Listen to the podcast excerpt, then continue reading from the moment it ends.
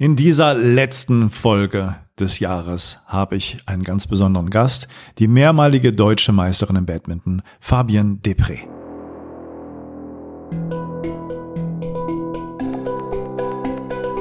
Der Atemcode Podcast.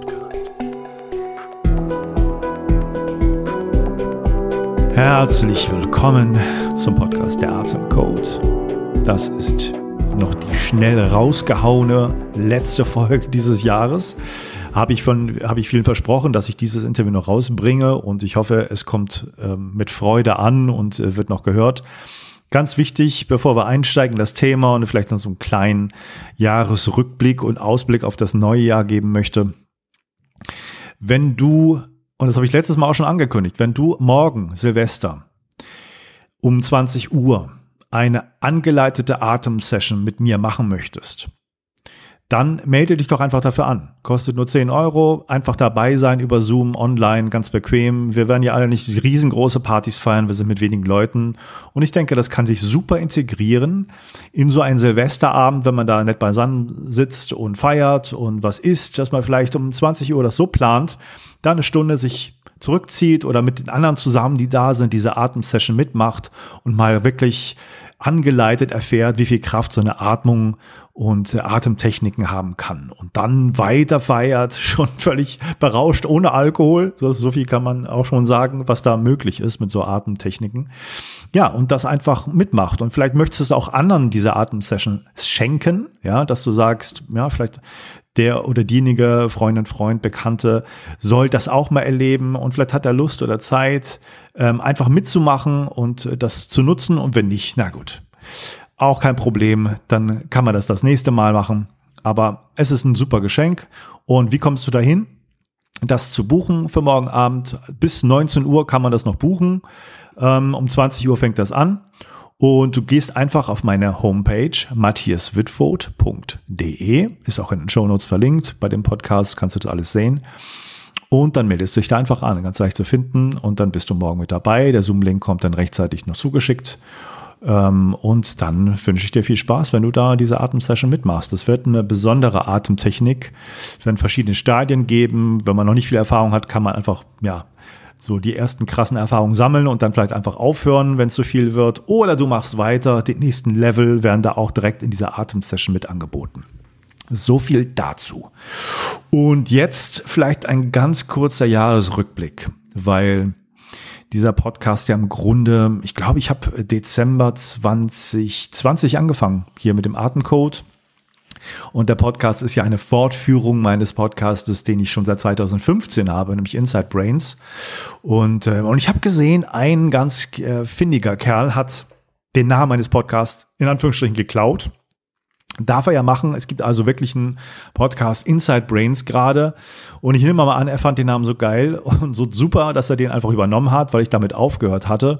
Kann er gerne machen geschenkt. Ähm, aber der Original-Podcast ist von mir. Und da kann man auch immer noch mal reinhören, weil das ist ja, die Folgen kann man hier auch äh, letztendlich in dem, in dem Feed immer noch bekommen. Da sind wirklich viele spannende Sachen und viele Gäste, die wirklich Tolles erzählt haben dabei. Ich hatte den Arnold Besuian zum Beispiel, der fällt mir immer wieder ein. Ein äh, holländischer Opernsänger, guter Bekannter von mir, der auch jetzt eigentlich für die Bayreuther Festspiele ähm, fest im Ensemble ist. Und äh, ich glaube, das hat sich natürlich alles ein bisschen verschoben. Aber er hat viele spannende Einblicke gebracht, wie es auf der Opernbühne zugeht, wie er die Leistung bringt und wie er Nervosität bekämpft. Ich habe auch mit vielen Apnoe-Tauchern Interviews geführt mit ähm, Dana von Bötticher, mit dem äh, Guillaume Nery, dem äh, französischen Weltmeister. Ähm, ich habe mit dem Christian Pfeiffer, dem Kriminal, äh, Kriminologen aus Hannover ein Interview geführt und, und, und, viele mit Therapeuten, mit anderen Hirnforschern, auch sehr viele Spezialthemen dabei gehabt. Also einfach doch mal durchhören, aber ich werde auch diese alten Folgen gerne mal wieder neu auflegen und da das Beste ein bisschen rausschneiden. Ähm, beziehungsweise zusammenschneiden. Das Beste rausschneiden wäre ein bisschen blöd. Okay, ähm, mein Jahresrückblick besteht darin, mir zu überlegen, was ist da noch gelaufen im Podcast? Also jetzt der Atemcode, hoffentlich viele coole Informationen mit spannenden Atemgästen, die da was zu erzählen konnten.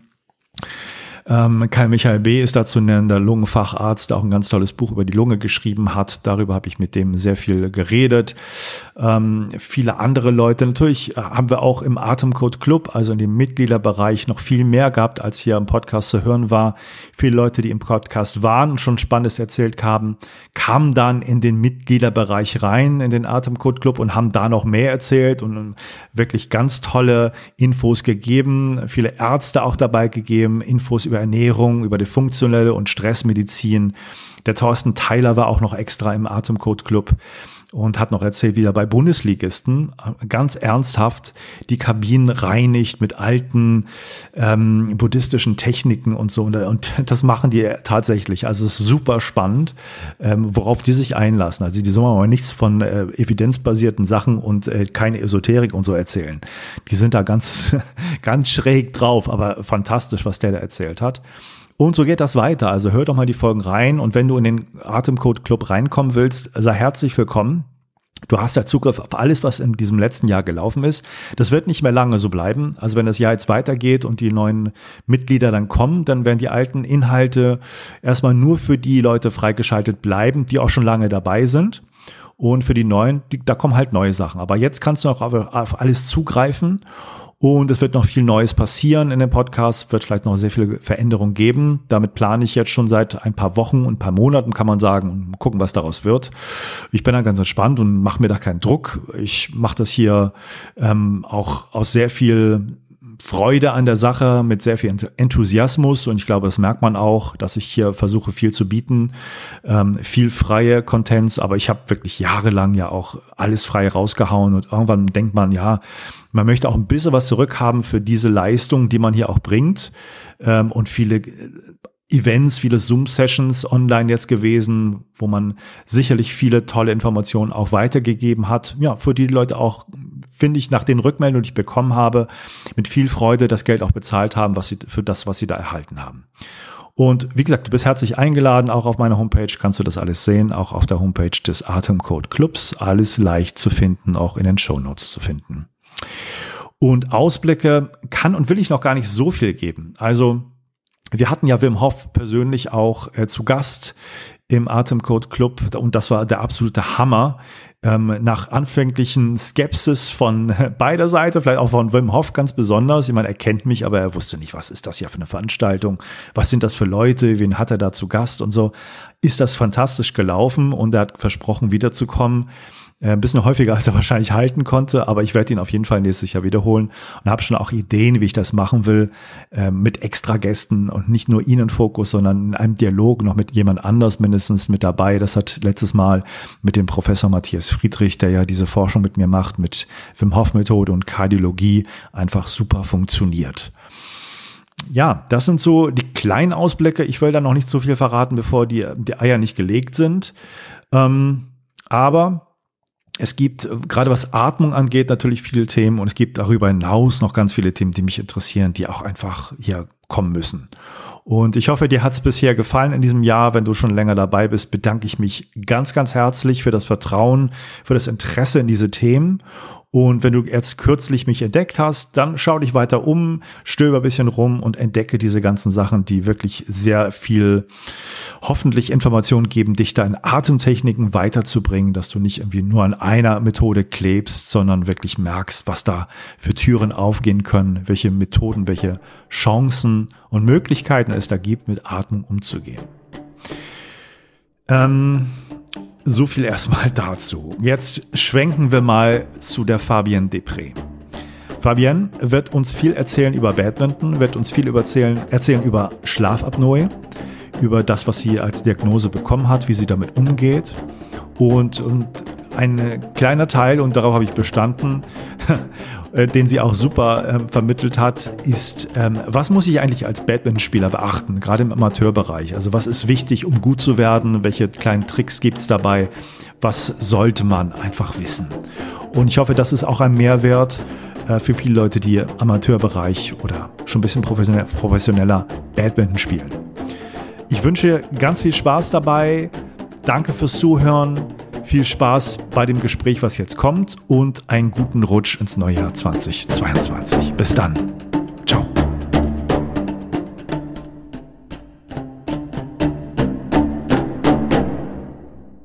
Ja, Fabian, herzlich willkommen im Podcast-Interview hier bei mir. Schön, dass du Zeit gefunden hast und dabei bist. Hallo. Ähm, du bist ehemalige Badminton-Leistungssportlerin Kannst du vielleicht mal kurz erzählen, um so einen, vielleicht einen leichten Anstieg zu finden in das Gespräch, ich hatte ja auch erzählt, ich bin auch Badmintonspieler lange Zeit gewesen. Jetzt bin ich durch Corona auch so ein bisschen rausgekommen, weil das irgendwie so ein Mannschaftssport in der Halle irgendwie nicht mehr möglich war für mich und bin auch weggezogen. Was hast du an dem Sport eigentlich geliebt? Was war so das Tollste an Badminton? Ähm, das kann man gar nicht so ganz genau in einem Satz zusammenfassen. Es ist eigentlich dieser Mix aus allem, ähm, die Schnelligkeit, aber auch die Ausdauerfähigkeit. Man braucht eine gute Hand-Augen-Koordination, weil ähm, klar, sonst schlägt man am Ball vorbei. Ähm, ich fand einfach diese Faszination, dass man eigentlich in allem solide sein muss. Ähm, ja, dieser, diese Kombination aus den verschiedenen Fähigkeiten fand ich immer sehr faszinierend. Und dadurch, dass meine ganze Familie eine Badminton-Familie ist, ähm, bin ich dann da auch reingerutscht. Ja, also ich, ich weiß immer, wenn ich Batman gespielt habe oder Leute mitgenommen habe, die und, und dazu geguckt haben oder mitgespielt haben, keiner kann sich so richtig vorstellen, wenn man es nicht gemacht hat, wie, wie schnell der Sport eigentlich ist. Ne? Und man hat ja im Grunde fast immer einen hohen Herzschlag, weil du kaum wirklich Erholungspausen hast. Die sind aber relativ kurz. Das ist nicht wie beim Tennis zum Beispiel da noch die Möglichkeit, dich immer nach jedem ähm, Punkt da oder nach jedem Game sozusagen hinzusetzen und auszuruhen, sondern es geht ja wirklich durch. Und ähm, ich fand's auch immer sehr faszinierend, wie athletisch das ist alles, wenn man es richtig auf einem hohen Niveau betreibt. Und ich habe auch äh, jetzt bei den Olympischen Spielen Badminton ein bisschen geschaut. Das ist auch echt super faszinierend gewesen. Und äh, die Regeln haben sich auch im Laufe der, der Jahrzehnte so ein bisschen verändert. Ähm, was war so das, was dich am Sport auch gekickt hat beim Spiel direkt? Also war das so, die, den Gegner auszuspielen, was Strategisches zu machen? Was war so das, das Besondere für dich? Ähm, ich fand es immer sehr ähm, ja, amüsant, wenn, ähm, oder ich sag's mal so, ich bin eine gut technische Spielerin, also ich war nie die Ausdauerkanone, äh, musste viel über mein äh, spielerisches Können ähm, ja gut machen und ähm, ich konnte ganz oft ähm, meine Gegner auskontern.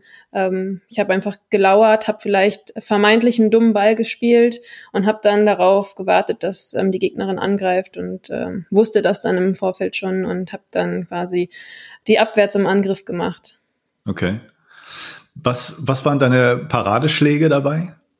Was konntest du richtig gut? Mm, also bei mir war es immer so, dass meine Gegnerinnen sehr spät erst gesehen haben, welchen Schlag ich spiele. Ähm, das heißt, ich habe zum Beispiel an Clear angetäuscht, habe aber einen Drop gespielt. Ähm, es hat mir dann immer viel Zeit verschafft, weil ich einfach ja auch nicht die schnellste war auf dem Feld und ich das deswegen dann ähm, ja die zusätzliche Zeit dann halt brauchte, ähm, um mich gut zu positionieren. Ja. Ich habe mal ein Interview geführt, äh, fällt mir ein, mit, mit dem Ilya Trojanow. Das ist ein deutscher Autor, auch relativ erfolgreicher guter, schreibt auch Theaterstücke. Und den habe ich interviewt, weil der ein Buch rausgebracht hat vor ein paar Jahren. Ich glaube, wie hieß denn das, meine 40 Disziplinen oder so. Das, er hatte so eine verrückte Idee. Er wollte gerne alle olympischen Sportarten lernen bei guten Trainern und so gut werden wie die besten zehn Prozent der Welt in jeder Sportart. Also olympische Disziplinen, die man machen konnte, die man auch alleine machen konnte, also keine Mannschaftssportarten. Und es waren alles Mögliche von Schießen bis äh, Rudern und keine Ahnung. Und Batman war auch mit dabei und er hat mir erzählt, und er schreibt in dem Buch auch, da gibt's ähm, im Batman, und ich, ich habe es selber, weil ich einfach nur gespielt habe und nicht wirklich eine, eine Ausbildung hatte, da gibt's irgendwie so eher so einen Spezialschlag, wo man ähm, die, die sozusagen im, im Sprung die, die Rückhand irgendwie versucht zu umgehen und wirklich sich sehr weit nach hinten drehen muss mit mhm. so einer, da gibt es auch so einen bestimmten Namen für, oder? Überkopf. Okay. Ja, bei den, ist, bei den Rechtshändern links vom Kopf heißt das. Genau, genau. Und das ist ziemlich schwierig, das so irgendwie zu koordinieren, meinte er. Das hat er irgendwie nie richtig hingekriegt. Ja, man, man muss, ähm, ja, wie ich eben schon gesagt habe, diese Hand-Augen-Koordination ähm, ist sehr, sehr schwierig, weil du guckst ja nicht die ganze Zeit auf deine Hand, sondern du musst ja auf den Ball schauen. Und das zu erlernen, deinen Körper richtig in, ähm, in die Position zu bringen, ohne hinzugucken ähm, weil du ja sonst den Ball aus den Augen verlierst. Ja. Das ist für die Anfänger halt das Schwierigste. Viele gucken halt die ganze Zeit auf den Schläger und auf die Hand, weil sie es halt nicht anders können und wissen dann gar nicht, wo befinde ich mich selber im Feld, weil man äh, steht Anfänger, die gerade lernen, Badminton zu spielen, die stehen immer ganz komisch irgendwo auf dem Feld und wissen eigentlich gar nicht, wo befinde ich mich gerade, wo ist das Netz und wo steht mein Gegner. Also der Gegner ist dann erstmal ganz außen vor, sind dann so sehr mit sich selbst beschäftigt. Ähm, ja, das kann ich mir vorstellen, dass er da Schwierigkeiten hatte. ähm, und äh, verächtlich so ähm, bei Leuten, die den Sport nicht kennen, heißt es ja auch, dass es irgendwie Federball, aber es hat mit so normalen Hin- und Herspielen einfach auch gar nichts zu tun, wenn man das richtig macht.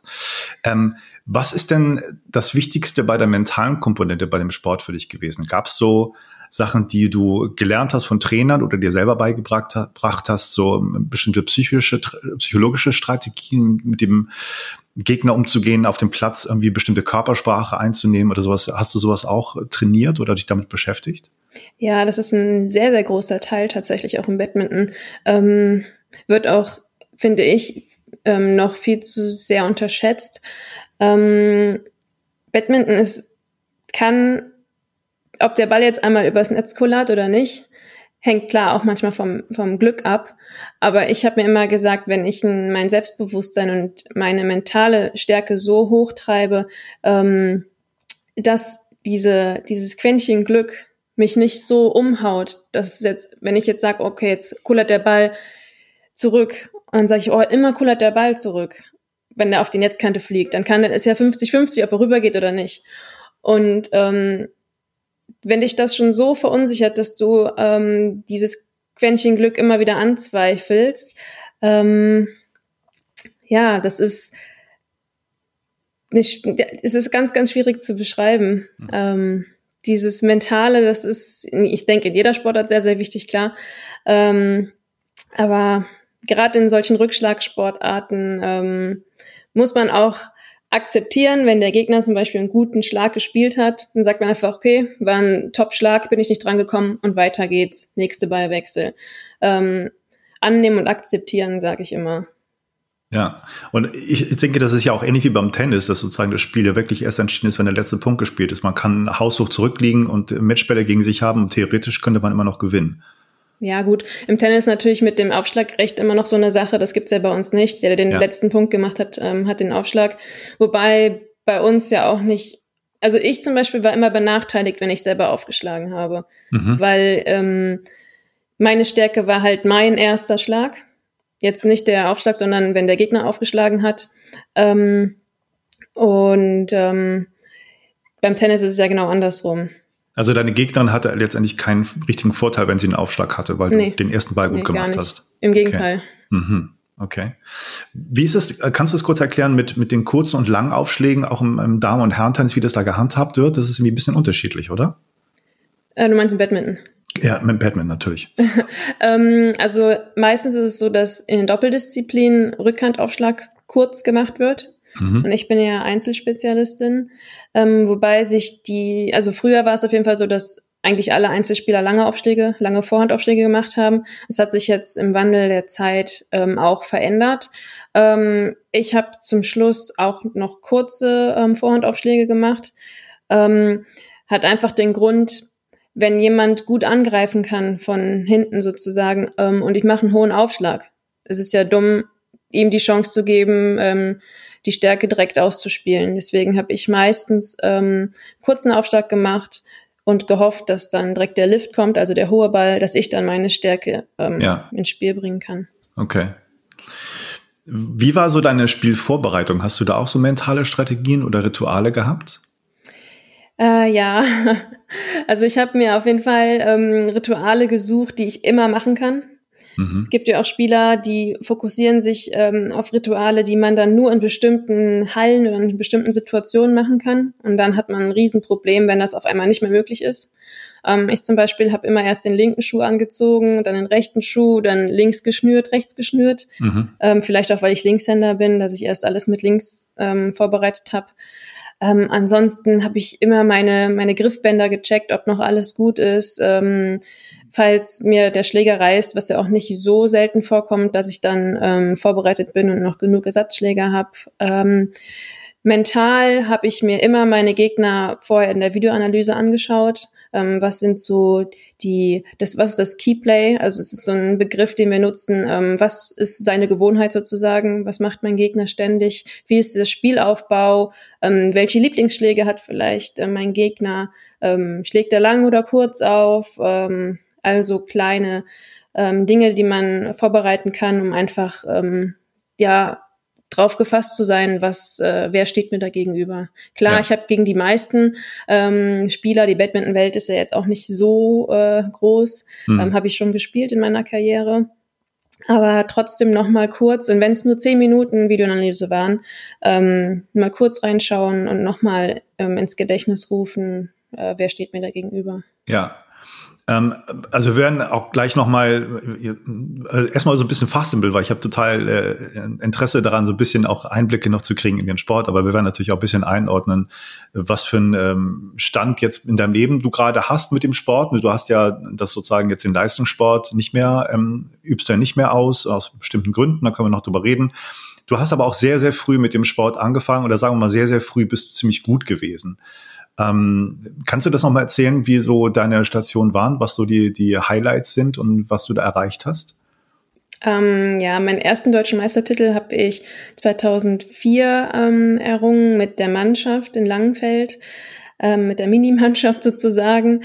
Ähm, und 2005 ähm, bin ich dann zum ersten Mal deutscher Meister geworden, U15. Da war ich aber gerade ähm, U13 eigentlich, habe dann bei den älteren, zwei Jahre älteren mitgespielt und habe dann da gewonnen. Mhm. Und zwei Jahre später, 2007, ähm, hätte ich eigentlich noch U15 spielen dürfen, habe dann U19 gewonnen. Ähm, okay. Da warst du so, wie warst du denn, äh, wie alt warst du denn tatsächlich dann immer? Auch wenn 15. Du, also 15, ich war 15, okay. habe gegen 19-Jährige gewonnen. Okay. Mhm. Und äh, 2005, als ich das erste Mal ähm, Deutscher Meister 15 geworden bin, war ich 12 oder 13, habe gegen 15-Jährige gewonnen. Das ist echt krass. Ich meine, ich stelle mir vor, man hat ja im Vergleich zu den etwas Älteren dann, ähm, gibt es ja körperlich immer ziemlich große Unterschiede. Ne? Also da wächst man ja auch ganz äh, sehr stark und die Muskeln werden dann noch ein bisschen stärker, denke ich mal. Warum warst du so frisch und so gut? Was hattest du da für, für Stärken eigentlich dann? Ähm, ich war so eine kleine Kämpfersau, wenn ich das so sagen darf. Also eine komplette Wettkampfspielerin. Ähm, ich hatte den Schalk im Nacken. Ich wollte auf gar keinen Fall verlieren, war immer sehr ehrgeizig, ähm, hatte, wie ich eben schon erwähnt habe, eine sehr gute Technik. Das heißt, diese körperliche Komponente, ich brauchte gar nicht so viel Kraft, um den Ball hart zu schlagen, weil ich einfach okay. so sauber den Ball getroffen habe, ähm, dass ich mit der Kraft, die ich dann zu dem Zeitpunkt hatte, trotzdem so hart geschlagen habe wie die anderen. Okay. Ähm, und hinzu kam, ich habe einen sehr, sehr hohen Treffpunkt. Das heißt, bei mir war gar nicht die Schlaghärte ähm, entscheidend, sondern der Winkel. Und ähm, wenn man das in dem jungen Alter als Gegnerin noch nicht so gewohnt ist, dass da auf einmal der Ball vor deine Füße fliegt und nicht auf deinen Körper, ist das eine große Umstellung. Und ähm, ich bin auch Linkshänder. Das hat mir dann in dem Sport auch sehr geholfen, weil es einfach immer noch nicht so viele Linkshänder gibt. Ähm, es kommen jetzt immer mehr, die Badminton spielen, aber zu dem Zeitpunkt 2005, 2006 ähm, war es einfach sehr selten. Und ähm, da macht es schon einen Unterschied, ob du gegen eine Links- oder eine Rechtshänderin spielst. Ja, also hat man als Linkshänderin einen Vorteil, weil die Leute, die meisten Rechtshänder sind und die sich nicht äh, dran gewöhnt haben oder sich darauf einstellen müssen, dass jemand irgendwie anders spielt? Oder? Naja, man sagt ja, die Rückhandecke ist immer die schwache Ecke. Mhm. Wenn man, wie du ja. eben gesagt hast, dieses ähm, links vom Kopf oder rechts vom Kopf, also quasi nicht mit der Rückhand in die Rückhandecke gehen, sondern versuchen, ähm, den Ball mit der Vorhand zu spielen, ja. ähm, ist trotzdem immer leicht die schwächere Ecke. Aber was ist denn, wo ist denn die Rückhandecke bei einer Linkshänderin? Ähm, die ist die Rückhand auf der rechten Seite von, genau, von sich und, aus selber. Mhm. Genau, und ähm, da wird nicht so oft hingespielt, weil bei dem Rechtshänder ist ja da die Vorhand. Genau. Man ist das, das, nicht gewohnt, da die, die Schwäche zu suchen. Genau, und die haben mhm. ja automatisch immer auf meine Vorhandecke gespielt, weil bei den Rechtshändern ja da die Rückhandecke okay. ist. Ja. Und bei kleinen Kindern dauert das halt mal anderthalb Sätze, bis sie das verstanden haben, mhm. weil man hat mhm. ja so Muster einstudiert, ne? Ähm, das läuft ja in dem Alter noch nicht alles so automatisch. Mhm. Und ähm, das war immer recht lustig. Dann hat es aus der Vorhandecke bei mir immer gescheppert und alle haben sich gewundert, warum kommt da jetzt so ein harter Schlag? Da ist doch die ja, Rückhand. Cool. Ja. Das war damals natürlich ein Riesenvorteil. Ja. Und ich muss aber auch sagen, ja. ähm, dadurch, dass ich äh, Glück hatte mit meinem Trainingsort in Langenfeld, ich war das einzige Mädchen in der Trainingsgruppe. Mhm. Das heißt, ich war so den rauen Ton gewohnt von den Jungs. Ne? Da geht's natürlich ein bisschen anders zu, als wenn es äh, nur Mädchen sind. Und ich war einfach ein ähm, höheres und schnelleres Tempo gewohnt. Die mhm. Jungs sind körperlich einfach äh, stärker. Ähm, muss man, ist ja kein Geheimnis. Ja. Und ich war es einfach gewohnt, gegen die zu spielen und gegenzuhalten. Und wenn ja. du dann gegen ein Mädchen spielst, ist das Tempo natürlich deutlich mhm. geringer und da hatte ich große Vorteile. Okay. Wie hoch ist der Anteil von den Trainerinnen oder Trainern, die du hattest, dass du da so früh so gut wurdest? War das eher so ein Naturtalent von dir, glaubst du, oder wurdest du speziell gefördert? War das der richtige Ort, wo du warst? Ähm, ich würde sagen, ein Mix aus beidem. Ähm, man hat relativ schnell gesehen, dass ich Talent habe, dass ich ähm, ja Badminton verstehe, weil ich viel Badminton natürlich auch in der frühen Kindheit schon gesehen habe, dadurch, mhm. dass wir ähm, die erste Bundesliga bei uns hatten und meine Eltern ähm, spielen immer noch, mein Bruder spielt. Ähm, ich war eigentlich schon, ich glaube, ich war drei Tage alt, da war ich schon in der Badmintonhalle.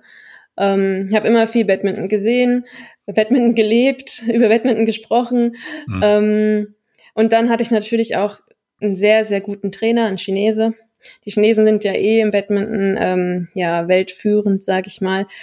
Ähm, und deswegen hatte ich einfach Glück und Talent und dann hat es so geklappt. Ja. Ähm, wie ist denn deine, deine, sind deine Stationen weitergegangen? Du hast beschrieben, du warst sehr früh deutsche Meisterin. Wie ist das dann so weitergelaufen? Ähm, ich war dann, bis ich 16 war, ähm, auf einer ganz normalen städtischen Schule und dann hat der Verband ähm, ja mal so angeklopft und gesagt, du, wie sieht's denn aus? Möchtest du ähm, WMs und EMs auch bei den Damen mitspielen? Ähm, dann müsstest du allerdings nach Mülheim kommen und dann da auch mit dem Damen-Nationalteam trainieren. Mhm. Dadurch, dass ich 16 war und noch schulpflichtig war in dem, äh, zu dem Zeitpunkt, ähm, mussten wir dann halt eine Lösung finden und bin dann ähm, nach Mülheim gezogen, ähm, alleine es war okay. auch Mit ein 16. Abenteuer. Genau. Aha. Bin dann da, das war dann damals so eine, ja, ich würde jetzt nicht sagen Internat. Ähm, es gab Zimmer, da waren zwei, drei, vier Spieler. Ähm, und ähm, ja, die hatten eine Kooperation mit einer, mit einer Schule. Und dann konnten wir auch schon ähm, vormittags trainieren, zwei Stunden. Aha, okay, also während der Schulzeit sozusagen genau, dann, dann schon trainieren. Dann ist äh, Musik und Kunst ist dann halt mal ausgefallen. Okay, und du hast mit 16 in einer Wohnung alleine gelebt. Ja, das war und, ein Abenteuer am Anfang.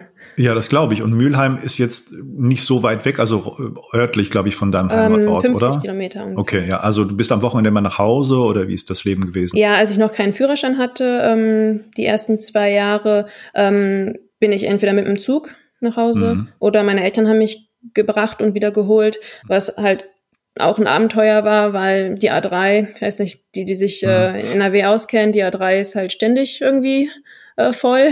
Ja. Und ähm, meistens haben sie mich dann montags morgens dann direkt zur Schule gebracht und montags morgens äh, Berufsverkehr ist halt eine Katastrophe.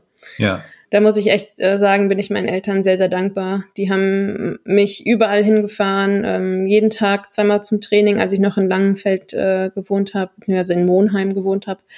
Ähm, die sind mit mir auf die Turniere gefahren, ins Ausland. Ähm, ich habe mit, ich glaube, mit acht oder neun mein erstes Turnier im Ausland gespielt oder sogar noch früher, ich weiß es gar nicht mehr. Okay. Also die sind wirklich jedes zweite Wochenende mit mir ähm, durch ganz Europa getingelt und ähm, ohne die hätte ich das auch gar nicht äh, so weit bringen können. Ja, und du sagst, es war äh, eine, eine abenteuerliche, abenteuerliche Zeit, da alleine zu wohnen mit 16, die ersten, die erste Zeit auf jeden Fall. Was, was war so die Herausforderung? Ich meine, ich kann mir vieles vorstellen, aber was war so konkret bei dir?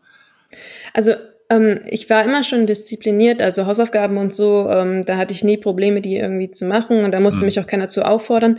Ähm, das Komplizierteste fand ich, dieses erweiterte Zeitmanagement. Ähm, damals, als ich noch zu Hause gewohnt habe, kam ich von der Schule, Essen war gekocht, stand auf dem Tisch, konnte direkt essen, Hausaufgaben, Training. So, und jetzt war es so, okay, Kühlschrank ist leer, erstmal mhm. einkaufen, dann kochen. Ich konnte, ich habe immer schon mich für Kochen interessiert, das war dann für mich kein Problem, aber diese Zeit mit einzuplanen, kochen, essen, dann Hausaufgaben und dann ins Training, ähm, das hat so viel Zeit in Anspruch genommen, dass ich dann irgendwann zu meiner Mama gesagt habe, du kannst du vielleicht Samstag, Sonntag ähm, schon mal für mich vorkochen. Mhm. Ich nehme das mit und wärme es auf. Ähm, da musste man musste sich erstmal einspielen. Ähm, ja. Klar, wenn man, ich komme aus einem behüteten Zuhause, aus einem Elternhaus, ähm, da wurde alles für mich organisiert, dass ich optimal auf den Sport ähm, mich fokussieren konnte. Und ähm, dann in das kalte Wasser geworfen zu werden oder sich selber reinzuwerfen, ähm, war am Anfang einfach eine Orgasache. Aber ja. das haben wir dann ja ganz gut gelöst, relativ schnell. Ja, und da ist man ja nachts auch alleine so. Aber wenn man sonst ein Elternhaus gewohnt ist oder vielleicht Familie um sich hat und Freunde, dann ist man doch ein bisschen einsam, oder? Ähm, ja, wobei ich es immer schon gewohnt war, auch sehr früh viel unterwegs zu sein. Ich habe ja eigentlich mein halbes Leben in Hotels gewohnt. Mhm. Ähm, deswegen war dieses Wegsein von meinen Eltern gar nicht so das Problem. Ähm, ich wusste ja auch, wenn ich am Wochenende irgendwie kein Turnier habe oder kein äh, Meisterschaftsspiel, dann ähm, bin ich zu Hause, dann sehe ich meine Eltern. Ähm, ja. Also dieses alleine schlafen war eigentlich nicht das, das Hauptproblem. Okay. Ich kann mir vorstellen, du warst ja relativ jung dann im Vergleich auch zu den anderen äh, Damen, die da den Sport gemacht haben. War das nicht auch so ein bisschen ein Altersproblem oder war das irgendwie komisch für die, wenn dann ein 16-Jähriger jetzt hm. in der hm. Mannschaft ist?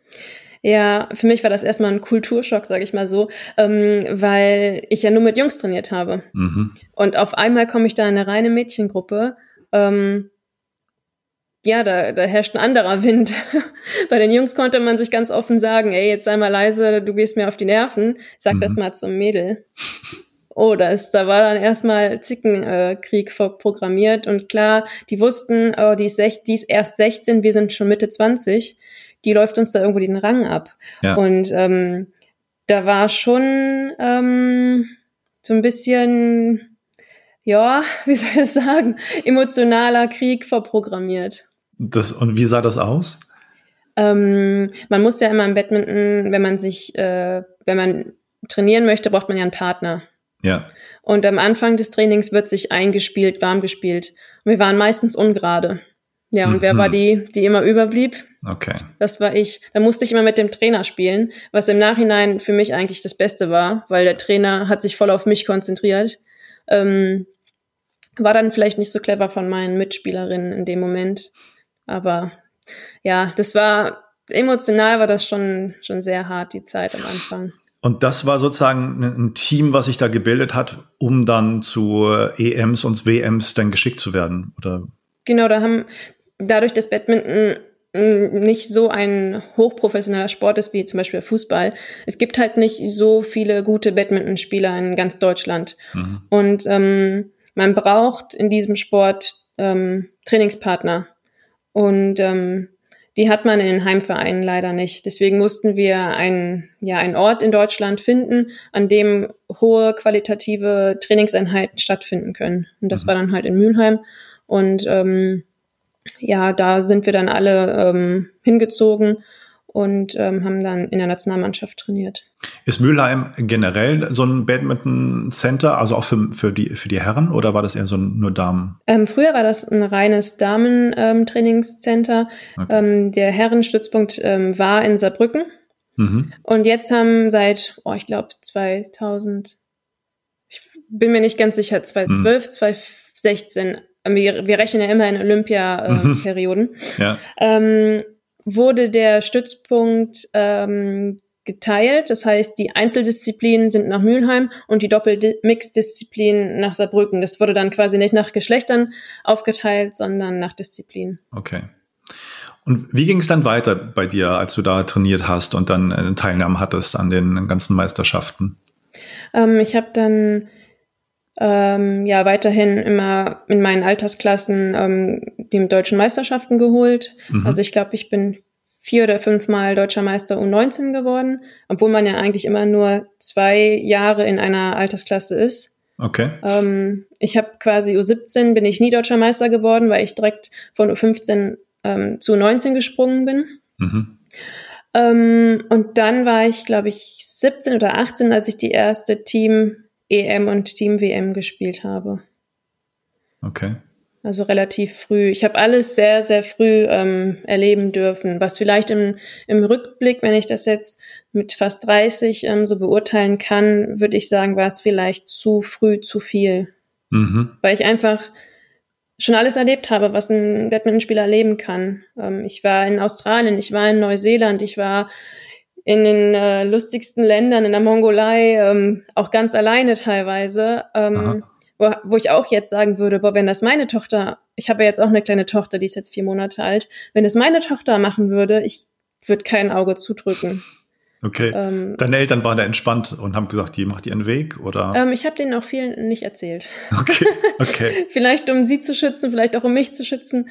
Ja. Ähm, ja, sie haben halt immer gesagt, bitte ruf uns an, wenn du gelandet bist, wenn du im Hotel bist, ruf bitte an und sag, dass alles gut ist. Ja. Ähm, und ich war auch immer so, klar, ab und zu habe ich es vergessen, wie halt man so ist, wenn man unterwegs ist, dann äh, ist man erstmal, oh, cooles Zimmer und jetzt erstmal essen und Hunger und müde. Ähm, da habe ich dann ab und zu mal ein, ja, ein, eine Ansage kassiert von meinen Eltern, dass ich mich doch ähm, pünktlich melden soll, wenn ich gelandet bin. Mhm. Ähm, ja, war es war eine schöne Zeit. Ich, äh, es waren schöne, schöne Erlebnisse und ähm, ja, es hat Spaß gemacht. Welche, welche Ereignisse oder Erfahrungen hast du denn gemacht, so positiv und negativ, wenn du sagst, du warst auch zum Teil allein in Ländern? Was ist denn da so passiert, wo du sagst, das habe ich meinen Eltern nicht erzählt? Ja, man steht am Flughafen und eigentlich ist es so, dass ähm, wenn du landest, ähm, ist ein Turnier-Shuttle, also ein Bus, der dich mhm. Vom Flughafen zum Hotel bringt, von dem Turnier aus organisiert.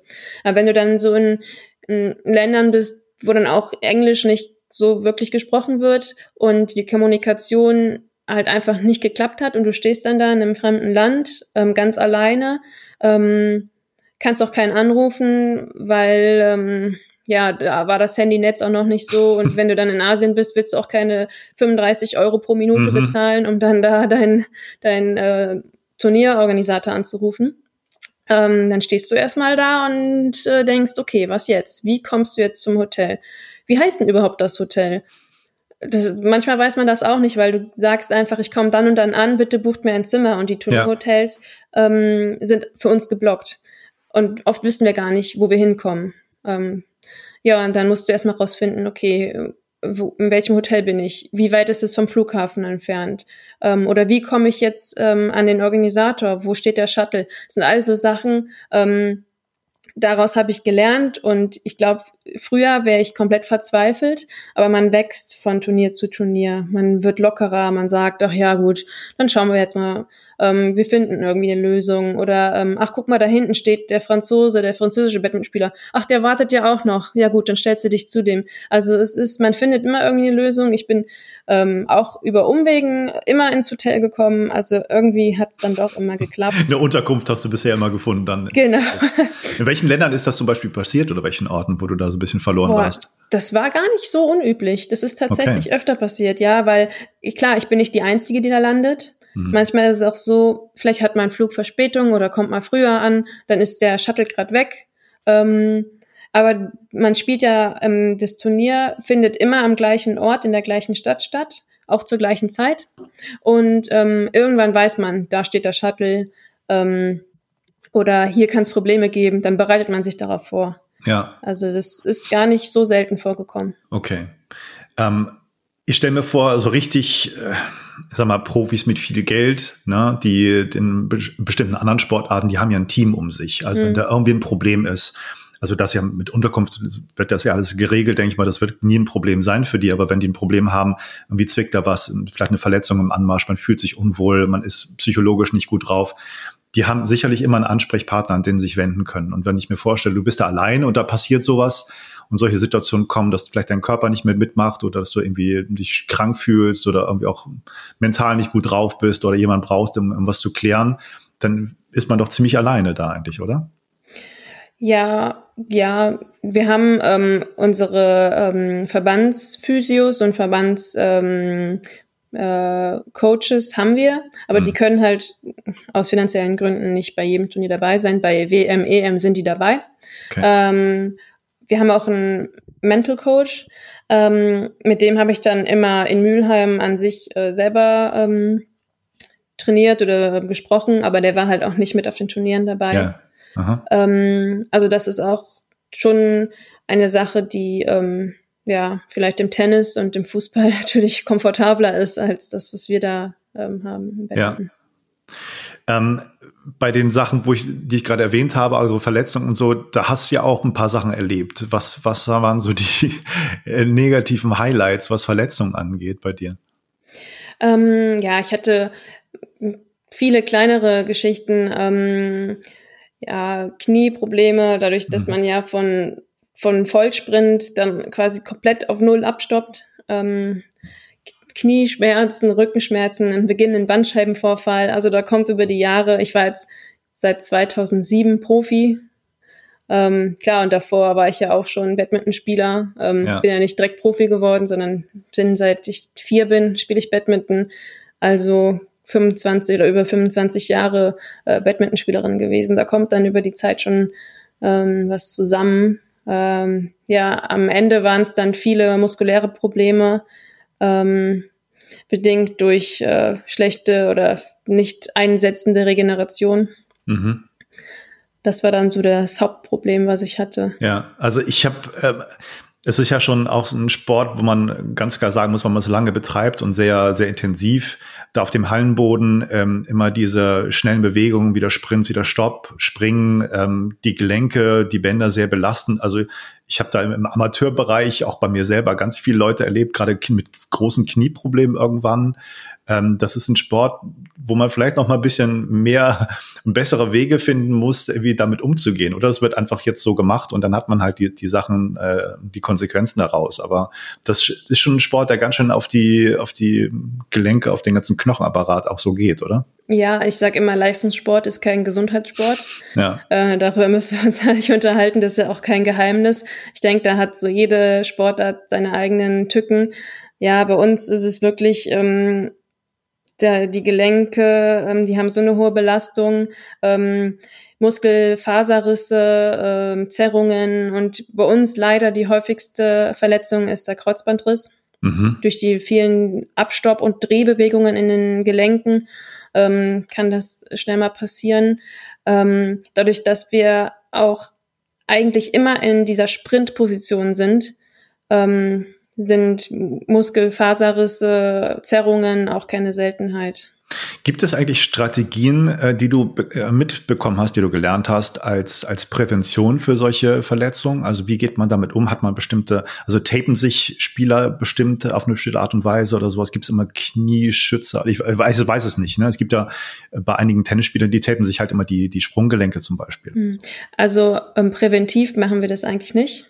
Ähm, machen das erst, wenn es dann wirklich nötig okay, ist. wenn zu spät ist. Ja, ähm, wir sagen, je weniger man sich halt stabilisierend tapet, mhm. ähm, desto besser ist es, weil der Körper muss schauen, dass er selber die Belastung auf die Reihe kriegt. Wenn ich immer ähm, Knieschoner trage oder eine Bandage ähm, am Sprunggelenk trage, mhm. ähm, sage ich ja meinem Körper, ähm, du hast eine Unterstützung, du brauchst nicht so gut, so, so stark arbeiten.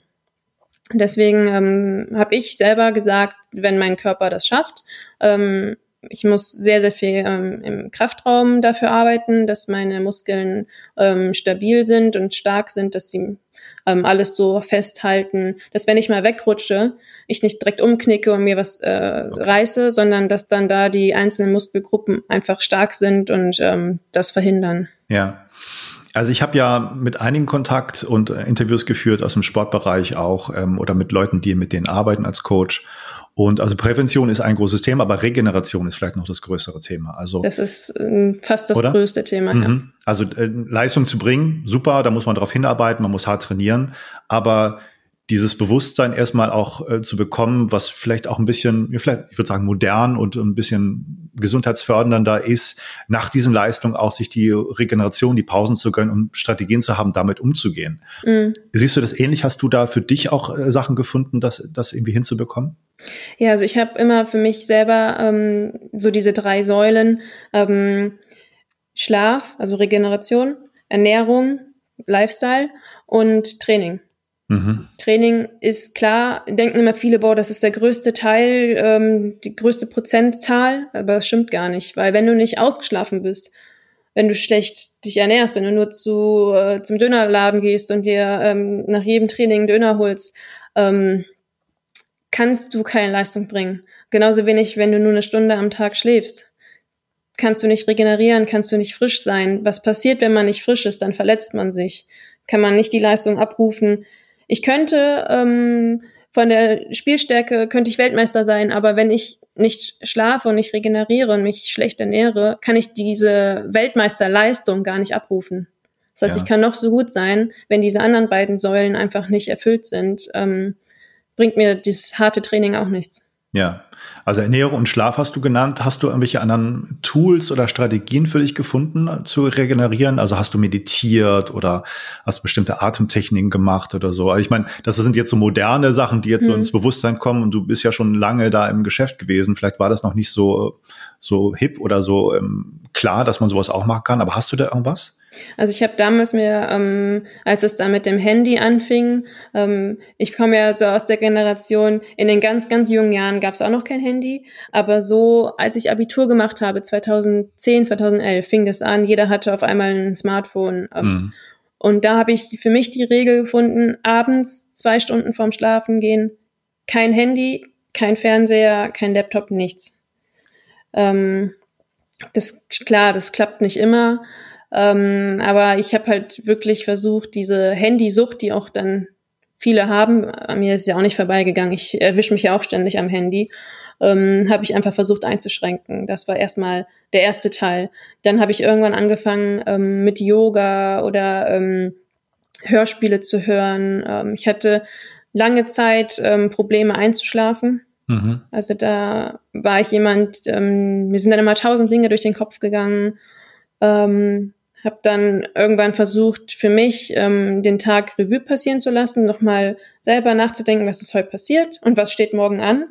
Und dann aber für mich entschieden, Dinge, die ich jetzt gerade in der Sekunde, wo ich im Bett liege, nicht ändern und nicht regeln kann, sind für mich in dem Moment gar nicht existent. Mhm. Weil ähm, ich hatte immer das Problem, es ist wie so ein Teufelskreis, wie so eine Dauerschleife. Ich denke dann über eine Sache nach, dann gehe ich das im Kopf durch, dann war das eigentlich erledigt und zwei Minuten später fange ich wieder von vorne an. Mhm. Ich glaube, das geht vielen so, dass wenn, wenn ein Thema ähm, gerade sehr präsent ist, dass man sich dann den Kopf darüber zermürbt, obwohl man in dem Moment, wo man im Bett liegt, da gar nicht, da kann man ja gar nichts machen.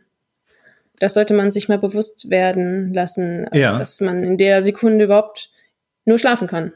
Also sind ja super äh, gesunde und sehr, sehr clevere Strategien. Bist du da selber drauf gekommen? Hast du da eine Anleitung von deinen Trainern bekommen oder wie, wie hast ich du das da überhaupt? Ich habe mit meinem Mentaltrainer lange drüber okay. geredet, weil mhm. ich ähm, gemerkt habe, mein, meine Schlafqualität ist sehr, sehr schlecht.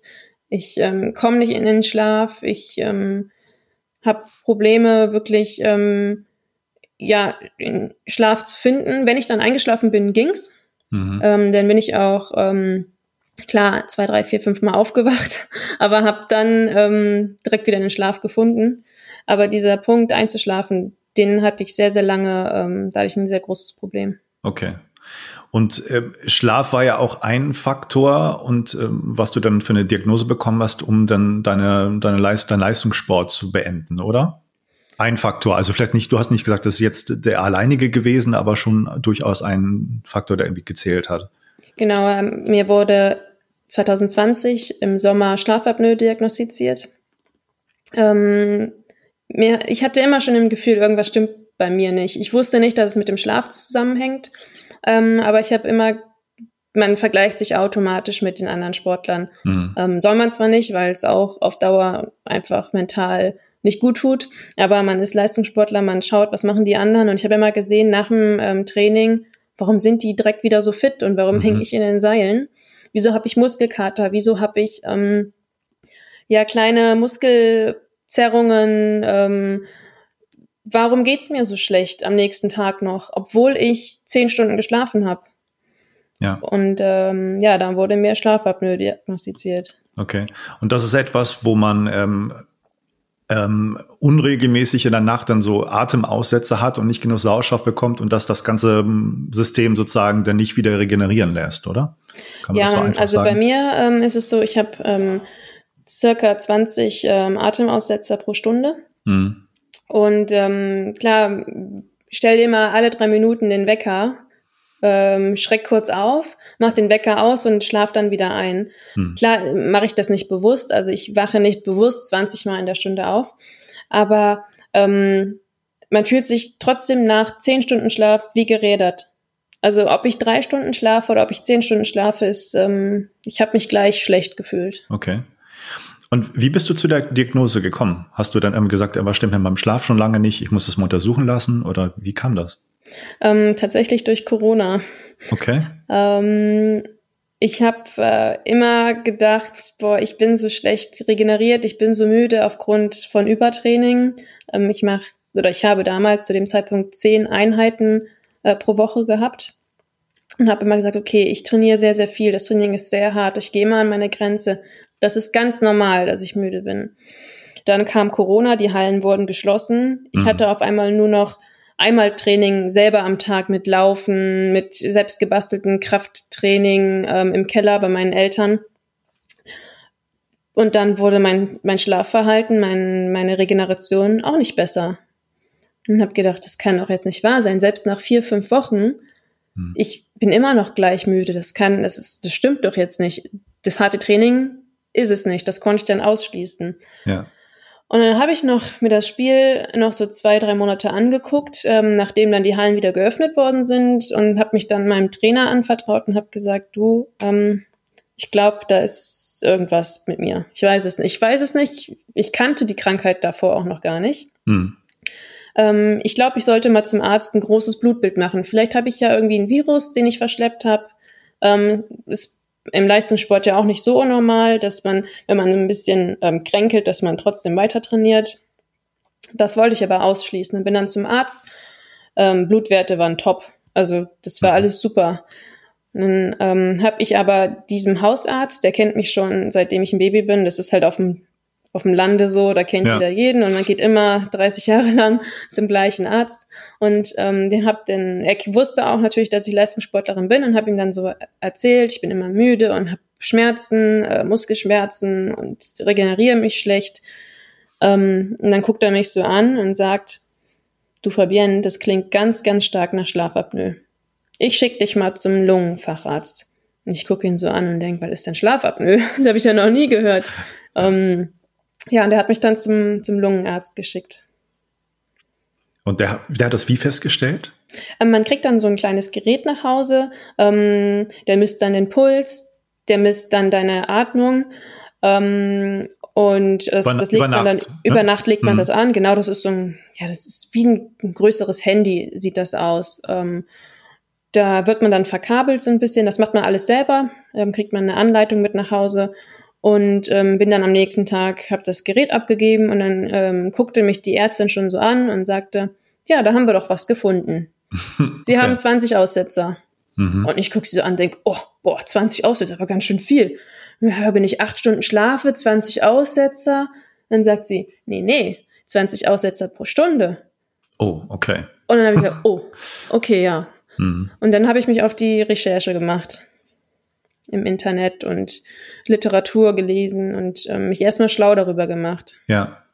Und hast du was gefunden, was dir geholfen hat? Hast du da bestimmte Geräte oder Strategien gefunden? Genau, ich bin dann ähm, ins Schlaflabor. Mhm. Da wird dann, ähm, so, man wird dann richtig von Kopf bis Fuß verkabelt. Ja. Ähm, da wird dann ähm, ja ein Check gemacht. Und da war dann, wurde dann das quasi bestätigt, ähm, dass ich diese Aussätze habe. Und daraufhin habe ich dann ein äh, CPAP-Gerät bekommen. Mhm. Was, was heißt das? Das ist ein Gerät, ähm, sieht aus wie bei Top Gun, so ein, so ein Schnorchel. Mhm. Ähm, das erzeugt halt Unterdruck und das hält deinen ähm, dein Rachen frei, dass der nicht erschlafft und dass du quasi weiterhin atmest. Okay. Und das hast du dann äh, nachts immer benutzt und wann, wann hast du Verbesserungen gemerkt? Ähm, man muss sich vorstellen, man hat auf einmal ähm, so ein, so ein Gerät im Gesicht. Hm. Ne? Das ist ja erstmal ähm, vor allem für ein junges Mädchen erstmal komisch. Ähm, ich habe, ähm, ich glaube, ein halbes Jahr habe ich probiert, mit dem Gerät ähm, zu schlafen. Hm. Also, oder beim schlafen, dieses Gerät aufzusetzen. Ähm, es hat auch ganz gut geklappt. Man, man muss sich da wirklich Zeit lassen. Also man darf nicht mit der Erwartung reingehen, ich ähm, benutze das jetzt eine Nacht und wenn es da nicht klappt, ähm, dann, dann tue ich es wieder weg. Mhm. Und man darf ja auch nicht unterschätzen, diese Krankheit ähm, birgt ja auch Gefahren. Jede Schlafapnoe, die ja nicht, ähm, nicht entdeckt wird, das ist ja ein erhöhtes Risiko an, an Schlaganfall, an, an Herzinfarkt. Also sind ja wirklich ähm, Krankheiten, ähm, die man nicht haben will. Genau. Mhm. Und ähm, deswegen sollte man das schon ernst nehmen. Ja. ja. Und, und, dann hast du das lange durchgezogen und dann irgendwann gemerkt, es geht dir besser, du kannst ähm, besser schlafen bist mehr voller Energie oder leistungsfähiger dann? Oder? Ja, ich habe ähm, dieses Gerät, ich war ja da noch Leistungssportler mhm. und ähm, man kriegt dann so ein Köfferchen mit. Und ähm, ich habe dann aber für mich gemerkt, dass ich einfach zu viel unterwegs bin. Und ähm, ich habe mich dann belesen und habe nach einer Alternative gesucht. Ähm, und bin dann auf so eine Schlafschiene mhm. gestoßen. Ähm, und die benutze ich jetzt. Okay. Das ist angenehmer auch dann zu tragen nachts, oder ja, kann man von angenehm nicht sagen? Nicht ja, also ich finde es super. Also mhm. ähm, für mich für, zu dem Zeitpunkt einfach zu meiner Lebenslage ähm, war es besser, weil ich ja, wie ich ja eben schon erwähnt habe, eigentlich nur in Hotels unterwegs war. Mhm. Wenn man immer so ein Köfferchen mit, ähm, mit dabei hat, auch im Flugzeug und so weiter, bei den ähm, Kontrollen, ist einfach diese Schlafschiene sieht aus wie eine Zahnspange. Mhm. Und das steckst du einfach in die Handtasche, ähm, holst sie raus, säuberst sie und ähm, kannst sie einsetzen und dann schlafen. Okay. Und ich bin auch jemand, ähm, ich trinke sehr, sehr viel nachts. Und mhm. dann, ich kann auch mit dieser ähm, Schiene gut essen, ist jetzt vielleicht ein bisschen unhygienisch, aber ich kann halt trinken. Und das kann, konnte ich mit der, mit der ähm, Schlafmaske nicht. Musst du ja. die Maske immer wieder absetzen, musst trinken, dann musst du sie aufsetzen und die im Schnüre wieder festziehen. Mhm. Das waren so meine Hauptgründe, warum ich gesagt habe, ich bereise noch im Moment sehr viel und ich äh, möchte mich damit auch unterhalten können und auch essen äh, und auch trinken können. Mhm. Und deswegen ähm, bin ich dann zur Schlafschiene gewechselt. Und wie ist denn die Prognose? Also wirst du das immer tragen müssen? Wird das irgendwann besser werden? Was, was wird dir da so gesagt? Ähm, also normalerweise ist es ja so, oder das typische Bild von Schlafapnoe-Patienten ähm, sind ältere Herren, die schnarchen, die unsportlich sind, also ja. die vielleicht so ein paar Kilo abnehmen könnten und sich besser ernähren müssten. Mhm. So, und wenn man mich dann sieht, ich bin noch nicht 30, ich bin weiblich, ich schnarche nicht. Ähm, ja, ich habe eh schon einen wirklich optimalen Lifestyle gehabt, mich gut ernährt. Der fällt schon mal besser ernähren und abnehmen, fällt bei mir weg. Mhm. Ja, das ist so dieses, was man am Schlafapnoe-Patienten erstmal rät. Versuchen Sie vielleicht auch, ähm, ja, diesen, ihr Lebensstil vielleicht ein bisschen ja. zu verbessern, nicht zu rauchen, ähm, vielleicht auch früher ins Bett zu gehen und also regelmäßig früh ins Bett zu gehen und ähm, nehmen Sie ein paar Kilo ab, dann kann man das ein bisschen ähm, verbessern, diese Krankheit. Hm. Gut, wenn ich jetzt abnehme, dann ähm, habe ich andere Probleme als Schlafapnoe, sondern Untergewicht. Mhm. Ähm, deswegen wird es bei mir wahrscheinlich so sein, dass ich diese Schlafschiene ähm, immer tragen muss. Okay. Und du hast, also das hat mich gerade ein bisschen stutzig gemacht. Du hast nicht geschnarcht. Also irgendwie deine Freunde, Partner oder so haben nicht gesagt, du, ah, das ist klar, dass du das hast. Ich habe schon immer nachts schnarchen hören oder so. nee, ähm, Schlaf, Schlafapnoe hat ja ähm, nicht nur was mit Schnarchen zu tun. Okay. Ähm, bei mir ist das Problem, mein, mein Zäpfchen ist ähm, zu lang mhm. und ähm, der, die Rachenmuskeln, die erschlaffen und dann wird es auf einmal alles, ähm, dann verengt sich oder dann legt sich was vor meinen, vom, vor meinen Hals, meinen Rachen und dann ähm, höre ich auf zu atmen, weil sich mhm. dann da was verschließt. Also mhm.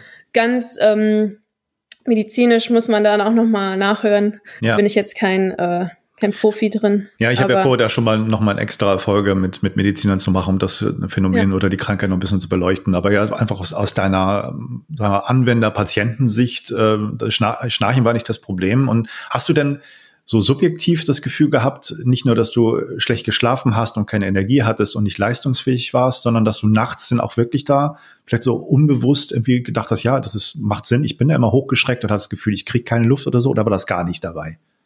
Ähm, mir ist es tatsächlich sehr, sehr selten nur aufgefallen und habe dann gedacht, boah, jetzt hast du aber ganz komisch geträumt, weil ich mhm. dann bin hochgeschreckt und habe so, als würde man sich erschrecken, ganz tief, ganz schnell Luft geholt und habe ah. dann gedacht, boah, jetzt hat du aber schon wieder einen komischen Albtraum. Mhm. Und mein Problem war, ähm, mein, mein Mann, der legt sich ins Bett und ist nach 20 Sekunden schlä schläft er. Kenn ich. Und der schnarcht. So. Oh, okay. und der ist dann weg. Der hört dann gar nichts. Der hört das Baby auch nachts nicht schreien. Aha. Also der ist komplett wirklich wie erschlagen. Ähm, hab dann auch, mich haben viele gefragt, sag mal, dein Mann, hört er das nicht, wenn du nicht atmest? Ich so, der hört gar nichts. dann habe ich ihn, ähm, als es dann hieß, okay, könntest vielleicht Schlafapnoe haben, habe ich gesagt, so, du, du setzt dich jetzt neben mich und ja. hörst, ob ich atme oder nicht.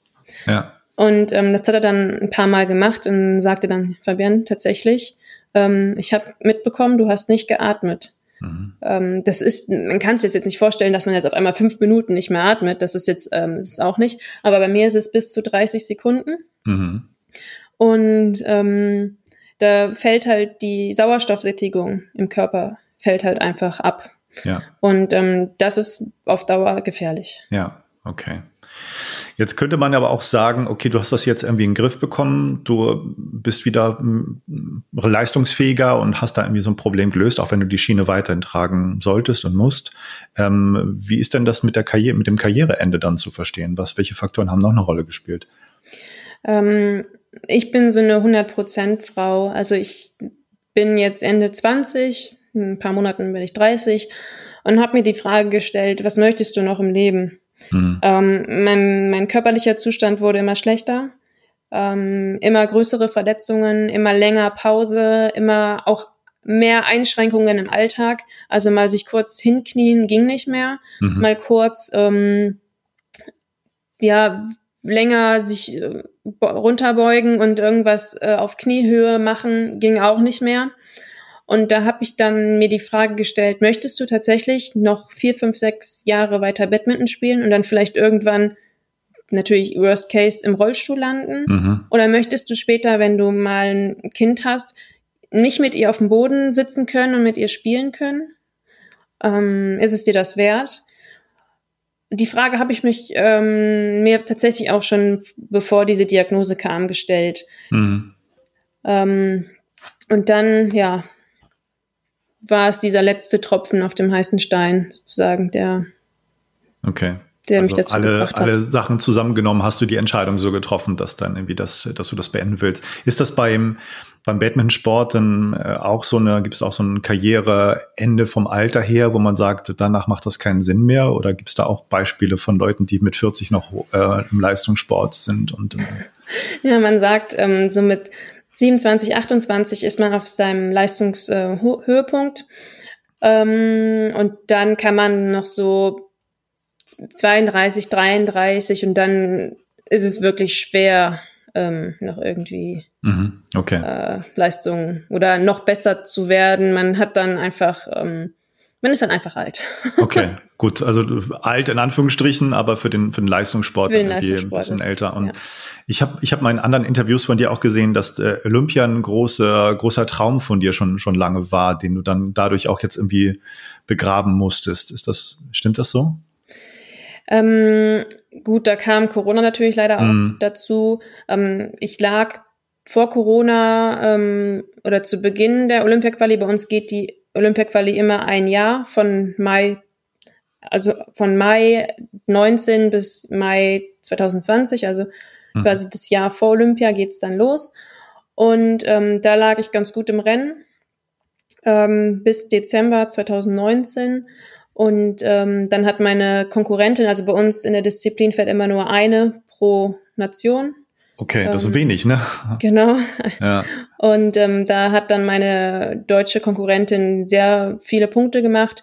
Und da wurde es dann schon schwieriger. Da hätte ich natürlich äh, Dezember, äh, im Februar, März, April, da wo dann Corona angesagt war, äh, wären noch sehr, sehr viele Turniere gekommen, mhm. ähm, wo ich noch äh, Punkte hätte sammeln können. Und ähm, ja, das war es dann für okay. mich.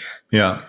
Weil mein interner Kampf mit mir selber war eigentlich, ich möchte nach Olympia 2020 meine Karriere beenden. Okay, das sollte so ein Highlight für dich sein. Genau. Ja.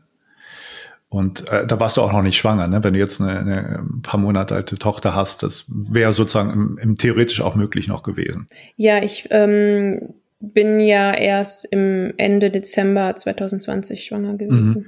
Ja. Ähm, und das war auch nicht, dass ich wegen der Schwangerschaft meine Karriere beendet habe, sondern ähm, ich habe, glaube, 1.11. Ähm, habe ich mein letztes Turnier gespielt, 2020. Ja. Habe dann gesagt, das war mein letztes Turnier. Ähm, bin zum 1.1.2021 dann aus dem Olympiakader bzw. aus der Nationalmannschaft raus. Hm. Also wenn man so die, die äh, News oder die Meldung dazu sieht, äh, wie das so aufgenommen wurde, haben das viele, viele bedauert, ne, dass du in, in deine Karriere beendet hast und sich auch vielleicht ein bisschen gewundert und dann geguckt und äh, Schlafapnoe und was ist das eigentlich und warum spielt das eine Rolle? Vielleicht jetzt so, also ich bin super dankbar, dass du das Interview mir gegeben hast und jetzt so langsam zum Ende würde ich vielleicht so vorschlagen, wenn du magst, ähm, so ein paar Empfehlungen aus deiner, aus deiner Sicht zu geben? Erstmal, was, was Schlafapnoe angeht. Also mhm. hast du da so ein paar Strategien, Tipps, äh, Geräte, Firmen, die, wo du sagst, da habe ich gute Erfahrungen mitgemacht, schaut euch das mal an oder das sollte jeder wissen. Mhm. Und vielleicht als zweiten Teil so ein paar Tipps, ähm, sowohl für mich als auch vielleicht meiner meine Kollegen aus dem Amateursportbereich, so was, was gibt's für, für Tipps vom, vom, von einer Profi-Badminton-Spielerin an Amateure oder auch an andere Badminton-Spieler, auch die vielleicht Profis werden wollen? Was sollte man beachten? Was ist wichtig? Was wird in dem Sport überhaupt nicht so richtig äh, zur Kenntnis genommen? Hättest du da Lust, wenn wir die beiden Sachen noch abhaken? Ja, klar. Okay, also was, was die äh, Krankheit angeht, was würdest du da für Tipps geben? Was hat dir geholfen? Welche, welche Tools, welche Geräte von, von welchen Firmen zum Beispiel? Also mir liegt es auf jeden Fall erstmal am Herzen, ähm, Schlafapnoe bekannt zu machen, mhm. weil als mir diese Diagnose gestellt worden ist, ähm, kannte ich die Krankheit nicht. Ja. Hab gedacht, hab dann gedacht, hä, das ist doch eine Altmännerkrankheit. Mhm. Ähm, bin dann weiter auf die Suche gegangen, um festzustellen, nee, ich bin kein Mann und ich bin auch nicht noch nicht älter. Das kann jeder haben. Ähm, Schlafapnoe ist eine Krankheit, das ist eine, ja, eine Volkskrankheit, die irgendwie unentdeckt ist. Hm. Ähm, und bin dann ähm, ja auch sehr offen damit umgegangen in der Öffentlichkeit, ähm, habe viel darüber berichtet, ähm, erzählt und ähm, ja, ich möchte einfach ähm, den Leuten zeigen, dass es ähm, eine Krankheit ist, wo man sich auch nicht schämen muss. Ähm, klar sieht das erstmal lustig aus, wenn man so einen Rüssel im Gesicht hat von dem Therapiegerät. Ähm, aber da ist auch überhaupt nichts, was, worüber man sich schämen muss und was schlimm ist. Ähm, mir hat es sehr, sehr, sehr geholfen. Ich konnte auf einmal wieder durch den Tag ohne Mittagsschlaf machen zu müssen. Ich habe vorher immer mhm. zwei Stunden Mittagsschlaf gehalten. Okay. Ähm, das musste ich dann nicht mehr, nachdem ich das ähm, Therapiegerät ja ein paar Wochen getragen habe. Ähm, und auch jetzt mit der Schiene, das ist ein ganz anderes Gefühl von Lebensqualität. Und ich würde mir eigentlich wünschen, für mich selber, dass ich das vielleicht schon viel früher ähm, entdeckt hätte. Und deswegen ähm, ist es für mich auch ein Ziel, ähm, ja, jüngeren Leuten zu sagen, ey, wenn ihr jetzt schon seit mehreren Monaten äh, schlaft und ihr das Gefühl morgens habt, nicht ausgeruht zu sein, scheut nicht den Weg zum Arzt, erkundigt euch, ähm, mhm. es kann jeden treffen. Und ähm, ja, die Geräte, die ich habe von Resmed, die sind, also ich bin da top zufrieden mit, mhm. ähm, habe eine super Unterstützung. Ähm, selbst wenn ich mal sage, hm, vielleicht die Maske, die ist mir vielleicht ein Stück zu groß, ich habe sofort ähm, Austauschgerät bekommen. Also ähm, da bin ich super, super zufrieden mit, auch mit der Schlafschiene, ähm, die Alternative, die ich da gesucht habe. Das ist einfach ein, eine super Sache, die ja diese die Lebensfreude auch einfach wieder zurückbringt, weil ich merke das ja jetzt mit dem kleinen Baby, hm. ähm, da dieser Schlafentzug ist Folter. Das ist wirklich Folter. Und, ja. ähm, klar, das ist jetzt eine Phase, die geht auch wieder vorbei, aber jeder, der Schlafapnoe hat, wird wissen, was es bedeutet, ein Leben lang solche Schlafprobleme zu haben. Und ähm, ja, die Produkte von Resmed, die, die bringen einem das Leben wieder zurück. Ja, also ich werde das auch nochmal beleuchten und auch gerne verlinken und da so ein bisschen äh, auch Werbung dazu machen oder Informationen liefern und, und Quellen liefern. Und ähm, ich habe also schon vor, auch nochmal eine, eine Folge über Schlafapnoe zu machen und mit Medizinern darüber zu reden, auch welche ähm, Möglichkeiten und Tools es da gibt. Du hast da, da deine Sicht dazu genannt, was dir sehr geholfen hat. Vielen Dank dafür. Und ähm, in der Hinsicht wünsche ich dir auf jeden Fall alles Gute, ähm, auch als Mutter und als Familie alles Gute. Ähm, lass uns nochmal zum Badmintonsport zurück. Ähm, vielleicht ganz vorher, planst du denn da dem Sport irgendwie treu zu bleiben? Also wirst du mal eine Trainerin, ist das so eine Richtung, wo du Leuten das weitergibst, was du gelernt hast? Oder? Ja, gerade ganz aktuell mache ich meine A-Trainer-Ausbildung. Ah, okay. ähm, ja, ist ja die höchste Ausbildung, die man hier ähm, im Deutschen Badmintonverband machen kann. Mhm. Ähm, Nebenbei gebe ich noch hier und da so ein bisschen zum Spaßtraining. Ähm, es schreiben mich immer wieder Leute an, könntest du mal mir eine Stunde bitte helfen? Ähm, ich bräuchte da mal Unterstützung in dem und dem Schlag. Ähm, und ich selber plane auch wieder ähm, der ursprüngliche Plan, bevor ich ähm, die kleine Maus zur Welt gebracht habe, habe ich gedacht, okay, so im Januar, also sie ist im August geboren, ja im Januar die Rückrunde, kein Problem, schaffe ich. Mhm. Jetzt haben wir ja fast Januar und ich sage, okay, die Rückrunde ist gelaufen, schaffe ich nicht. Ähm, war vielleicht ein bisschen zu optimistisch gedacht, ähm, aber dann auf jeden Fall zur neuen Saison, die fängt im August, September, fängt die an, dann ist die kleine Maus ein Jahr alt. Ja. Das ist wirklich realistisch. Da werde ich dann wieder in der deutschen Liga zurück sein. Super. Im Moment spiele ich ja noch in Frankreich oder hätte eigentlich in Frankreich gespielt. Ja. Ähm, und komme dann wieder quasi nach Hause. Okay. Ganz kurz nochmal die Frage, wenn du im Ausland beim, das ist eine Stadtmannschaft ne, wahrscheinlich, ne, wo du dann irgendwie da ja, genau. assoziiert bist, muss man da irgendwie immer hin dann für diese lokalen Spiele theoretisch oder, oder wie, mhm. wie geht das? Ja. Also ähm, im Badminton ist es ein bisschen anders als im Fußball. Also ich muss jetzt nicht mit dem ähm, Verein trainieren, weil es mhm. ja keine Mannschaftssportart an sich ist, sondern ich bin, das waren noch nur zehn Spieltage im Jahr, also von September bis Mai. Es mhm. ist recht übersichtlich, da bin ich dann hingeflogen ähm, nach Paris. Und ja. ähm, für zehn Wochenenden ähm, war das eigentlich jetzt nicht so okay. der Riesenaufwand. Ja. Ja, dann lass uns doch noch mal bitte zu den Tipps kommen zum Badmintonsport. Ähm, also ich werde auf jeden Fall und wenn du das möchtest und, und mir das gewährst, irgendwann, ich gebe die Hoffnung nicht auf, damit Batman wieder mehr anfangen und mal bei dir vorbeikommen und auch mal eine kleine Unterrichtsstunde nehmen wollen. Müssen wir ja, mal gucken. Sehr gern. Das wäre richtig klasse. Und sonst würde ich, also ich denke so ein bisschen an die ganzen Amateur-Badmintonspieler und aber auch an die Leute, die äh, schon ein bisschen professioneller sind oder an Jugendliche, die da denken, ich bin da gut, ich möchte irgendwie weiterkommen. Vielleicht können wir so ein paar, so eine kleine Kollektion von den wichtigsten Tipps mal geben. Also ja. lass uns mal anfangen mit dem Spielgerät. Also ich finde immer, ich habe lange, lange Badminton gespielt. Ich kenne mich, also im Gegensatz beim, zum Tennis, mit Badminton-Seiten, mit Bespannungshärte, mit Spielmaterial, mit Schläger eigentlich immer noch überhaupt nicht aus. Ich habe keine Ahnung. Ich nehme den von der Stange, wie die meisten auch, und denke, ja, das ist schon gut. Und wenn es mal ein bisschen äh, äh, lauer wird, die Bespannung, dann lasse ich vielleicht den Leut drauf machen. Aber Gibt es da irgendwie noch ein paar gute Informationen zu? Ja, also ich würde auf jeden Fall nicht in ein Kaufhaus gehen ähm, oder in einen Supermarkt gehen und da den Schläger von der Stange kaufen, mhm. weil ähm, der ist einfach, ähm, ja, wie soll ich sagen, hm, du gehst ja auch nicht in einen, in einen Supermarkt und kaufst dir da ein Auto. Ne? Ja. Da sollte man dann schon zu einem Fachhändler gehen. Ähm, Gibt es leider auch nicht so viele, die da ähm, kompetent Badminton-Artikel ähm, verkaufen können. Hm. Falls da mal Interesse besteht, kannst du mich gerne mal anschreiben. Da kann ich dir ein paar ähm, Händler nennen. Aha. Aber es muss halt wirklich schon ein Badminton-Fachgeschäft sein, ein Badminton-Händler sein, wo man sich dann da einen Schläger zulegt. Der häufigste Fehler, der gemacht wird, ist, dass man drei verschiedene Badmintonschläger hat.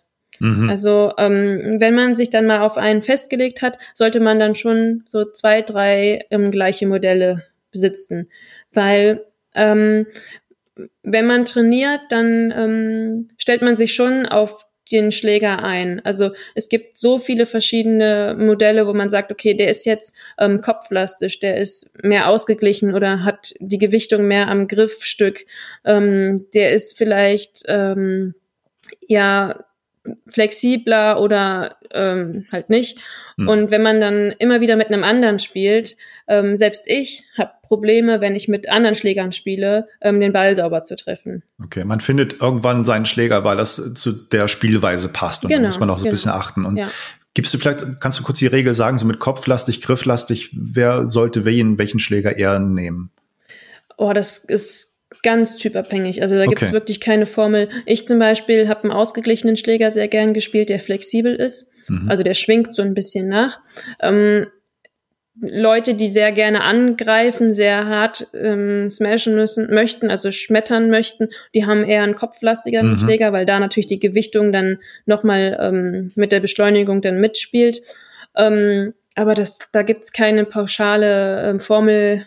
Also einfach sagt, ausprobieren und genau, testen. man muss wirklich gute ähm, Fachgeschäfte geben dann auch die Schläger zum Testen mit. Ja. Das kann man jetzt in den Kaufhäusern natürlich nicht machen. Man kann ja nicht sagen, ich nehme jetzt drei Schläger mit nach Hause und ähm, spiele die mal durch. Ne? Ja. Und wenn du sagst, man soll zwei, drei Schläger vom selben Modell haben, sollte man die unterschiedlich dann bespannen mit unterschiedlicher nee, alle Härte? Gleich. Alle gleich. Alle gleich, okay. ja. Also beim Tennis ist es häufig so, dass man auch ein bisschen unterschiedliche Bespannung macht, je nach Witterung. Das ist jetzt bei, bei, ähm, beim Badminton in der Halle nicht so ausschlaggebend, aber du würdest alle drei gleich machen und gibt es einen Faktor wirklich Bespannungshärte, der irgendwie eine Rolle spielt beim Badminton? Ja, also alles unter 10 Kilo ähm, ist für uns ein Fischernetz. Okay, das ist so Federball letztendlich dann, oder was? Ja, genau. Hm. Ähm, also ich habe immer mit 13 Kilo gespielt, das ist für eine Frau schon recht hart. Ähm, aber für Anfänger würde ich sagen, sind 10 Kilo 10, 11 Kilo sind realistisch. Und was bringt eine härtere Bespannung im Endeffekt? Mehr Gefühl. Mehr Gefühl, okay. Hm. Also nicht mehr Beschleunigung in dem Sinne, sondern mehr Gefühl. Ja. Okay. Nee, je härter, desto ähm, härter auch der Schlag. Aha. Gut, wenn es dann irgendwann zu hart wird, also wenn man dann auf 14, 15 Kilo geht, dann ähm, ist auch da auch das Gefühl dann weg. Aha. Also man muss da schon ähm, einen guten Ausgleich finden. Okay. Was, was gibt es noch für Tipps? Was ist noch wichtig? Ähm, wie ich eben schon gesagt habe, diese Hand-Augen-Koordination. Mhm. Nicht zu so sehr auf sich selber gucken, sondern wenn man ähm, den Ball treffen möchte, ich schaue auf den Ball und dann schlage ich. Also ich schaue nicht noch, wo ist meine Hand, wo ist mein Schläger und mhm. bin dann noch mit mir beschäftigt. Also eigentlich, wenn man dann schon ein bisschen fortgeschrittener ist, sollte man dann langsam dazu übergehen, sich den Gegner anzugucken. Wo mhm. hat der sich denn im Feld positioniert? Wo ist denn da gerade eine Lücke? Ähm, also weg von sich, mehr auf die andere Seite vom Spielfeld gucken. Okay. Und sonst, äh, also Schuhwerk oder sowas, da gibt es wahrscheinlich gute Badminton-Schuhe. Das ist jetzt nicht so das, das Ausschlaggebende. Da sollte man auch ausschließlich Badminton-Schuhe benutzen. Mhm. Ähm, die sind extra dafür konzipiert, um diese ähm, Belastung von diesen Abstoppbewegungen ähm, abzufedern. Wenn man dann mit einem Laufschuh ähm, auf die Idee kommt, Badminton zu spielen, das macht man dann einmal und dann mhm. ist man aber auch ganz schnell umgeknickt. Ja. Was mich noch interessieren würde, es gibt ja, also gerade im Amateurbereich weiß ich, spielt man häufig mit Plastikbällen, was anderes ist halt sehr mhm. teuer, ne? Mhm. Macht man sich das Spielgefühl damit kaputt? Würdest du sagen, es bringt schon was, das Geld zu investieren und richtige Federbälle zu nehmen? Oder wie, wie stehst du dazu? Also diese Diskussion hatte ich tatsächlich gerade ähm, mit meinem jetzigen Physio. Mhm. Ähm, der ist auch Hobbyspieler und spielt mit Plastikbällen. Mhm. Und ähm, ich habe ihn mal so gefragt, und habe ihm dann mal ähm, ein paar ähm, Federbälle in die Hand gegeben und habe ihn dann gefragt, wie er so den Unterschied äh, spürt. Und er meint er, ja, ähm, irgendwie habe ich damit gar kein Gefühl. Und wenn ich mal die Kante treffe, dann geht der Federball immer ins Aus. Und wenn ich mit der Kante beim Plastikball treffe, dann geht er noch irgendwie rüber. Ja. Also gut, wir Profis treffen ja selten mit der Kante. Deswegen mhm. ähm, ist das Argument halt bei uns nicht so ausschlaggebend. Ich finde, weil ich auch schon seitdem ich klein bin halt mit Federbällen spiele, habe ich natürlich mehr Gefühl mit einem Federball. Würde ich jetzt mein Leben lang mit Plastikbällen spielen, würde ich sagen, boah, der Plastikball ist super. Ne? Also, also das auch im Verein, als du Badminton gelernt hast, immer mit Federbällen ja, gespielt. Wir sind ein Profiverein. Ne? Mhm. Also wir waren in der ersten Bundesliga und deswegen haben wir von Anfang an ähm, mit Federbällen gespielt. Gut, man muss, wenn man es umrechnet, kostet so ein Federball zwei Euro pro Stück. Mhm. Also so eine, ein Dutzend Federbälle kosten 24, 25 Euro.